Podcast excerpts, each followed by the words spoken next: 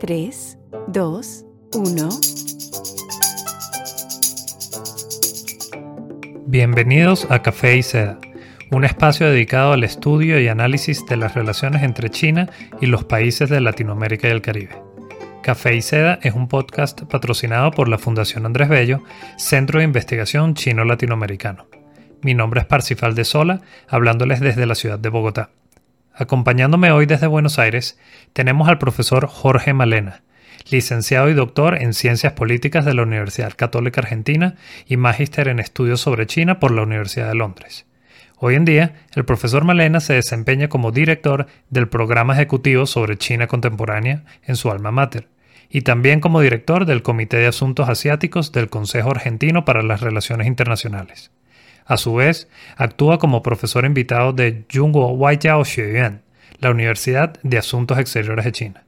Bienvenido, profesor Malena. Un placer tenerlo con nosotros. Un gusto, Parsifal. Agradezco esta invitación. Me parece excelente la iniciativa del centro que tenés a tu cargo de realizar estos podcasts para que podamos analizar la relación de China con América Latina. Muchísimas gracias. Precisamente para eso estamos acá. Profesor, me gustaría arrancar nuestra conversación de hoy eh, con su visión acerca de la relación sino-latinoamericana a gran escala. Entonces, en su opinión, ¿cuáles son los principales pilares de la política exterior china en América Latina y el Caribe?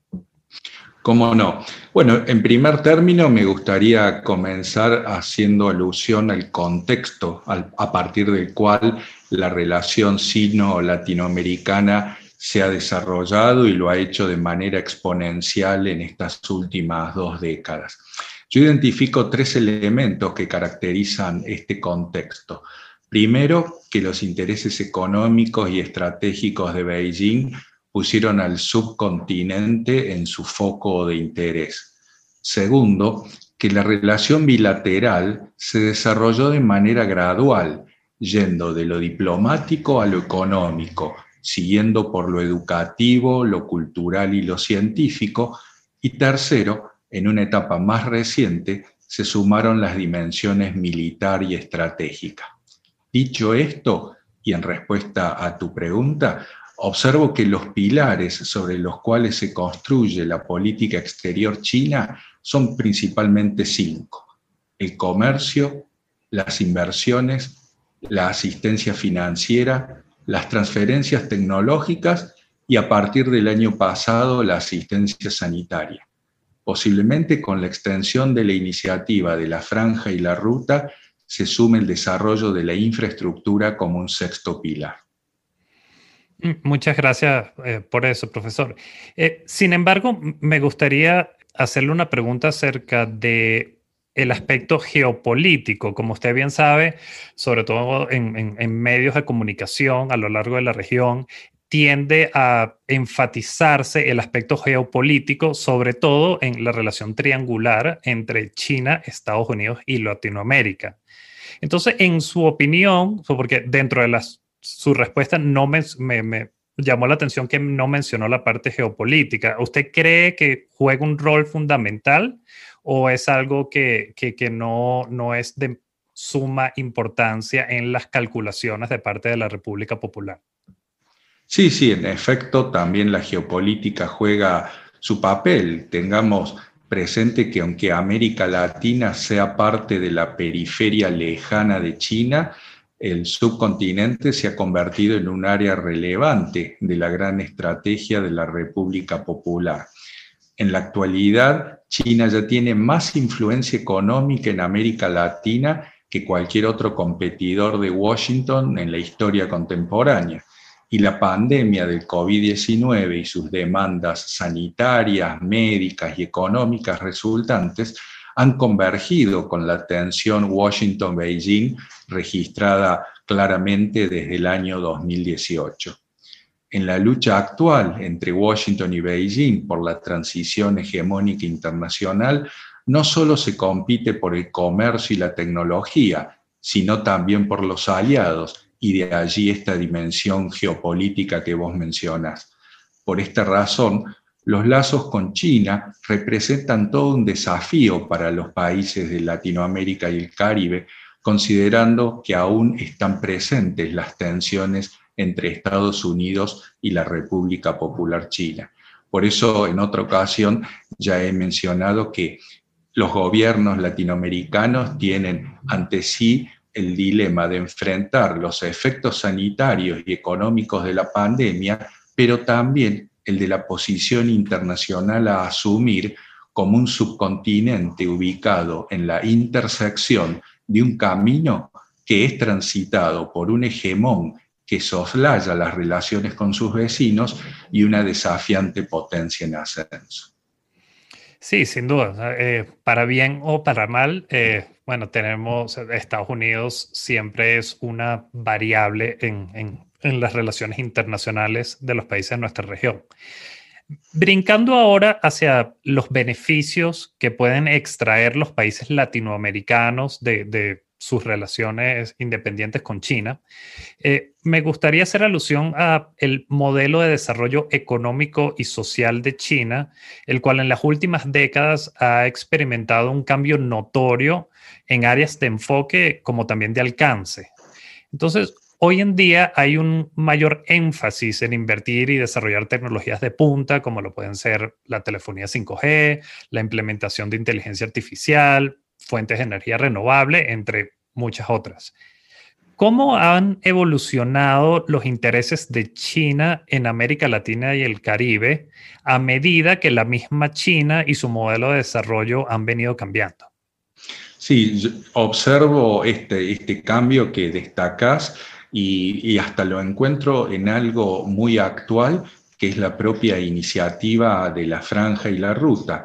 Porque si bien en principio todos conocemos que la misma tiene como objetivo mejorar la infraestructura, el comercio, la integración financiera y los vínculos entre los pueblos del mundo, según las declaraciones del gobierno chino, también ha tenido lugar un complemento digital de la misma que oficialmente se ha dado en llamar la ruta de la seda digital este concepto fue presentado por China por primera vez en marzo del año 2015. Las dimensiones digitales de esta nueva ruta de la seda son de gran alcance, ya que incluyen cables de fibra óptica, redes de 5G, satélites, centros de datos, proyectos de ciudades inteligentes y dispositivos que se conectan a estos sistemas, todos los cuales, a su vez, pueden respaldar el negocio de la tecnología, de la información y las comunicaciones. A la luz del historial de China en materia de vigilancia, censura y robo de propiedad intelectual, será también otro desafío para los países que participen en la ruta de la seda digital evaluar si serán utilizadas puertas traseras en redes y otros equipos para acceder a la información privada o confidencial. América Latina entonces no podrá desatenderse de esta cuestión porque la extensión del componente digital de la franja y la ruta ya está comenzando. Sí, sí, sin duda eso es un, reto importante para, todos nuestros países. Sí, y bueno, mi, pregunta también parte del hecho que, sobre todo en la década de los 2000, eh, hubo un sobreénfasis en que la relación chino-latinoamericana estaba dedicada a la adquisición de recursos minerales y productos agroindustriales, pero como usted bien menciona, esto ha ido evolucionando con el tiempo, sobre todo en los últimos 10 años, con, y bueno, particularmente con la ruta de la seda. ¿Cuáles son otras áreas que identifica usted fuera de, obviamente, los recursos minerales y productos agroindustriales que tienen el mayor potencial de desarrollo entre China y los países de América Latina y el Caribe. Sí, en, efecto observo que hay una serie de recursos por fuera del sector agroindustrial y minero que están contribuyendo a ampliar y diversificar el comercio bilateral. A partir de lo que es la propia experiencia de mi país, la Argentina, puedo destacar en el sector industrial la siderurgia, con los tubos de acero sin costura, pero también otras cuestiones como en la industria farmacéutica las vacunas antiaftosas. Un rubro que en Argentina está funcionando muy bien son los pisos de goma no direccionales para hospitales y transporte público, que estos son pisos sin PVC, lavables y que no acumulan bacterias ni hongos, que están teniendo mucho éxito en China. También se está exportando compresores de gas para estaciones de venta de combustible. En el sector servicios también se puede pensar en el turismo. Tengamos presente que más de 120 millones de ciudadanos chinos salieron al exterior en el año 2019, pero también hay otros servicios que pueden explotarse, como los de enseñanza del español en sus variantes regionales para América Latina, y la enseñanza de deportes, donde desde ya se destaca el fútbol. Y hay otros servicios poco conocidos como los de homologación y certificación. Es decir, que América Latina aquí también tiene mucho por hacer, otro desafío importante, y yo creo que para poder estar a la altura del mismo, tenemos que pensar en la transformación de nuestro modelo de crecimiento porque no deberíamos limitarnos a ser proveedores de insumos, sino que tenemos que agregar valor. Y uno podría preguntarse, ¿puede China jugar un papel en esta transformación? Y yo creo que sí, porque podrían contribuir en el incremento de nuestra capacidad productiva a partir de la transferencia tecnológica y sumando producción latinoamericana en las cadenas de valor de China la eterna conversación entre nuestros gobiernos. Pero bueno, al fin y al cabo, la responsabilidad es nuestra más que, más que de la República Popular. Profesor, bueno, moviéndonos ahora hacia la relación entre China y Argentina, al igual que en otros países de la región, en Argentina hemos visto que la política exterior frente a China es susceptible a cambios importantes dependiendo del gobierno de turno. Entonces, en su opinión, ¿cuáles son las continuidades y diferencias en la política exterior frente a China entre los gobiernos de Mauricio Macri y Alberto Fernández? Bueno, aquí también eh, considero oportuno hacer una breve caracterización de la relación sino-argentina para que tengamos un contexto, al igual que lo hice en la primera pregunta. Yo pienso que los dispares sistemas políticos no fueron un obstáculo para construir una relación bilateral firme, a la vez que esta favorable relación política dio el sustento para el desarrollo de los lazos en materia comercial, financiera, cultural, tecnológica y militar. Tras ello, esta relación bilateral en su conjunto pudo evolucionar hacia el grado de ser enunciada como estratégica integral por parte de China en el año 2014. Dicho esto, me permito afirmar que entre los gobiernos de Macri y Fernández no ha habido cambios profundos en la relación con China, sino que más bien ha sido el factor Estados Unidos la variable que más ha incidido en esta política exterior argentina vis-a-vis China. Por ello, el mayor acercamiento del gobierno de Macri al Estados Unidos de Trump hizo que no pareciera prioritaria la relación con Beijing si se la comparaba con lo sucedido durante los dos mandatos de Cristina Fernández de Kirchner. Por ello, en la actualidad, con el gobierno de Alberto Fernández, el renovado acercamiento a China y la menor empatía con Washington puede llevar a percibir que Argentina tiene a China como principal aliado.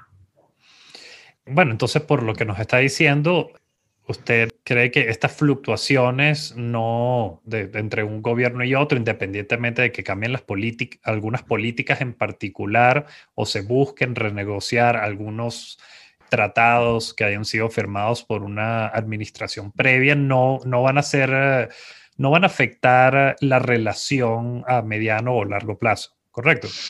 Así es, yo considero que estas leves fluctuaciones no necesariamente afectarían la relación sino-argentina, porque la realidad nos muestra que, si bien la política brinda el marco, es la economía la que provee el motor.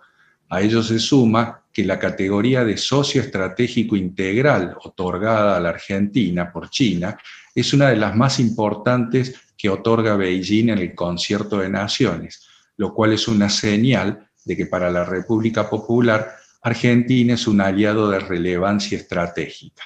En consecuencia, difícilmente hay un gobierno en Argentina en el mediano o quizás largo plazo que no considere relevante la relación con Beijing, a la vez que China seguramente seguirá cultivando sus lazos con Argentina. Es interesante, dado que no es el mismo caso en otros países de la región. Entonces, eh, llama la atención que, lo recalque.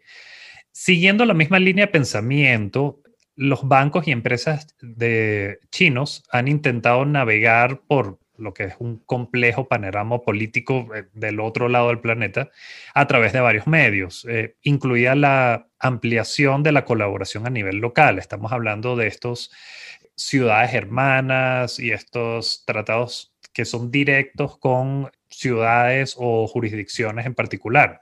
De hecho, Margaret Myers, quien estuvo con nosotros en el último episodio, habla acerca de ello en un estudio publicado por el Diálogo Interamericano en diciembre del año pasado. Estos acuerdos a nivel local han sido fructíferos, incluso cuando las relaciones, bueno, como usted dice, no, no, hubo mucha fluctuación, pero bueno, sí hubo unos momentos de tensión a nivel de alto gobierno. Al mismo tiempo, los, los bancos chinos han buscado mitigar ese posible riesgo financiero inherente en la dinámica centro-local argentina, otorgando préstamos, como acabamos de mencionar, directamente a las provincias en lugar del gobierno central. Entonces, ¿nos puede hablar un poco más a profundidad acerca de esta dinámica y, si podemos esperar un, incremento en este tipo de intercambios a lo largo de la Argentina? Sí, cómo no, desde ya que esta dimensión de la cooperación bilateral a partir de lo que es eh, el trabajo que pueden realizar los gobiernos a nivel local, sean provinciales o municipales, es muy relevante. Un primer paso fundamental es aprovechar la herramienta que no es tan conocida, llamada la firma de convenios de ciudades o provincias hermanas con contrapartes chinas. En la Argentina tenemos el caso de la provincia de Jujuy, muy importante, muy destacado, provincia eh, que en mayo del año 2018 firmó un convenio de este tenor con la provincia china de Huizhou. Eh, fruto de ello fue el Parque Solar Caucharí, en la provincia de Jujuy, ubicada en el norte de Argentina, que es un mega emprendimiento que permitió la construcción del mayor parque de energía solar. Son 1.100 hectáreas de extensión con una capacidad total de producción de 500 megawatts, que luego tuvo una inversión inicial de 400 millones y puso en marcha este proceso. Pero el gobierno de la provincia de Jujuy no se quedó allí, porque también se alcanzaron acuerdos para exportar tabaco empacado, la explotación de salares y la construcción de plantas de carbonato de litio para desarrollar también la conectividad y la seguridad pública a través de un proyecto que se llamó Jujuy Seguro Interconectado. Es decir, que hubo una serie de acuerdos que permitió el desarrollo de una serie de proyectos muy importantes. Y esto se complementó también con cuestiones educativas y culturales, como la instalación de un punto de enseñanza Confucio en Jujuy, que fue auspiciado por el proyecto Instituto Confucio Federal que desarrolla la Universidad Nacional de La Plata. Sí, bueno, supongo que el, hecho de que este proyecto del cual usted habla en la provincia de Jujuy fue firmado en, el 2017, si no me equivoco, ¿correcto? Eh, es decir, eh, en primer término, eh, en el 2018 fue el convenio de ciudades, de provincias hermanas. Y previamente, como vos mencionas, comenzaron, digamos, las negociaciones referidas a específicamente este proyecto de la central del Parque Solar de Cauchari. eh, ahí yo identifico un, matiz con respecto a una obra de Margaret Myers que, que avanza sobre el análisis del particular, donde, digamos, se hace alusión a que, bueno, este era un gobierno de otro signo político y por ese motivo entonces ella infiere que ante lo que sería a sus ojos una relación no muy favorable entre el gobierno nacional de Mauricio Macri con China, la provincia de Jujuy avanzó exitosamente en este tema. Bueno, lo que yo me permito destacar es que si bien en efecto el partido gobernante en Jujuy eh, era otro, este partido era parte de la coalición que acompañaba a Mauricio Macri. Así que no necesariamente debería darse como un ejemplo de que cuando no funciona la relación con China a nivel nacional son las provincias las que pueden encontrar salidas. Yo lo mencioné ahora por sobre todo siguiendo tu pregunta, porque considero importante hacer referencia a esto de cómo los gobiernos provinciales y municipales pueden trabajar también con China. Para ir cerrando, profesor, relación a la misma pregunta, este, este modelo de ciudades hermanas, ¿usted le ve potencial para que se extienda? O sea, porque tengo entendido que no es en muchos países de Latinoamérica, sí hay bastantes ciudades, pero no tanto como se puede ver en eh, ciertos países africanos o en los alrededores de China. ¿Usted cree que vamos a ver un incremento en este tipo de cooperación a nivel eh, local o provincial en, distintos países? Sí, desde ya que sí, porque eh, muchos estados a nivel latinoamericano y también en otros continentes eh, reconocen potestades a lo que son las unidades subnacionales como las provincias para llevar a cabo actividades de naturaleza económica internacional, educativa o cultural internacional esperemos que, podamos sacarle el mayor provecho a lo largo de Latinoamérica. Profesor, antes de finalizar, ¿nos pudiera ahora hablar brevemente acerca del programa ejecutivo sobre China contemporánea que usted dirige? ¿Cuál es, cuál es el área de enfoque del programa y por qué es la importancia de, replicar este tipo de estudios a lo largo de Latinoamérica? Bueno, este es un curso de capacitación en modalidad online de tres meses de duración que es organizado por la Escuela de Política y Gobierno de la Universidad Católica Argentina. El mismo se desarrollará este año entre los meses de agosto y noviembre y abarca la cultura, la historia, el arte, la economía, la política exterior y también la mirada a futuro sobre China.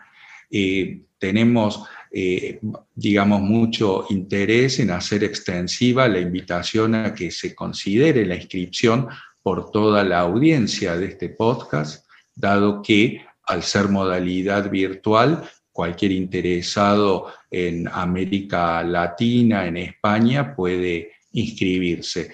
Así que los invito a que vean nuestro Instagram y nuestro Twitter China UCA EPG y también en Facebook y en LinkedIn China UCA.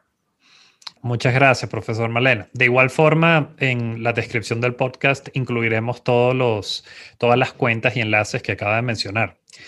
Por último, antes de dejarlo ir, si es tan amable, nos pudiera dar una recomendación para nuestra audiencia. Eh, puede ser un artículo reciente que le haya llamado la atención, un libro o, o incluso una película.